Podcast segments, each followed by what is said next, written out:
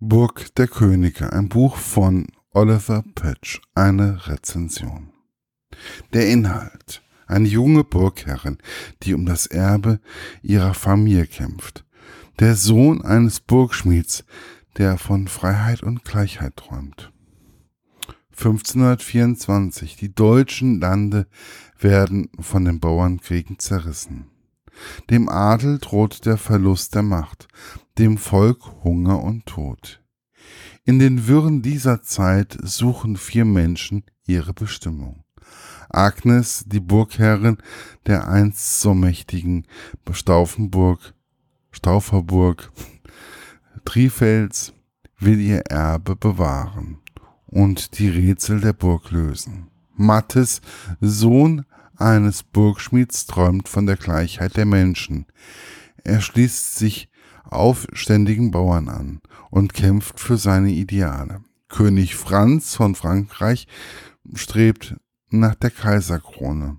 Um sie zu bekommen, muss er den Schatz der Staufer finden. Karl V., gewählter deutscher König und selbsternannter Kaiser des Reichs, sieht seine Macht bedroht.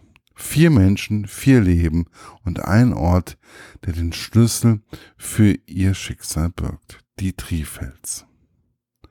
Dort ist ein Hort vieler Geheimnisse, legendäre, die legendäre Burg, für mich eine der legendärsten Burgen überhaupt. Die Rezension. Historische Romane und dann noch über die Trifels, um die Bauernkriege, Karl V. und den König Franz. Da dachte ich allen Ernstes, es wird ein zäher Roman. Über 900 Seiten mit viel geschichtlichen Daten und wenig Roman. Aber weit gefehlt. Vom ersten Moment an nimmt ein Herr Pötsch mit auf eine Reise in die Welt der Burgen des Bauernkrieges und dies auf eine wirklich beeindruckende Art und Weise. Man riecht die Burg, man hört das alte Gemäuer krachen, man spürt den Wind durch die zugigen Fenster. Man wird mitgenommen in eine Welt, wo langsam der zaghafte Versuch des Umbruchs in Deutschland stattfindet wo man einen Herrn namens Luther das erste Mal begegnet. Auch habe ich einiges über Florian Geier erfahren, von dem ich bei den Pfadfindern oft in einem Lied gesungen habe. Also, alles im Allen, viel Rahmenbedingungen und dann kommt da halt so eine zaghafte kleine Liebesgeschichte mit dazu, wo man sich denkt, wann kriegen sie sich endlich? Ich weiß nicht wirklich, wie ich die 900 Seiten beschreiben soll. Es ist ein tolles Buch auf dem Spielfeld der deutschen Geschichte mit total sympathischen Charakteren, die man einfach lieben muss. Ob es der Schmied Mattes ist, der einfach nur Gleichberechtigung zwischen den Ständen haben will.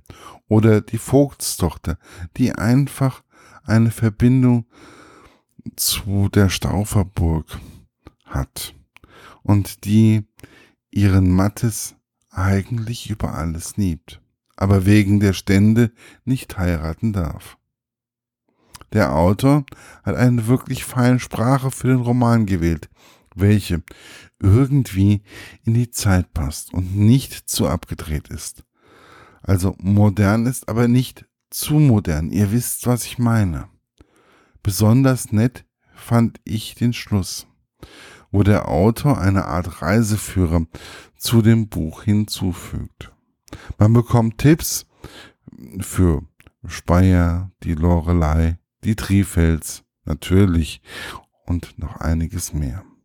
Ich muss sagen, es ist mit das Beste, was ich seit langem an Romanen im Rahmen der deutschen Geschichte, besonders im Bauernkrieg, gelesen habe.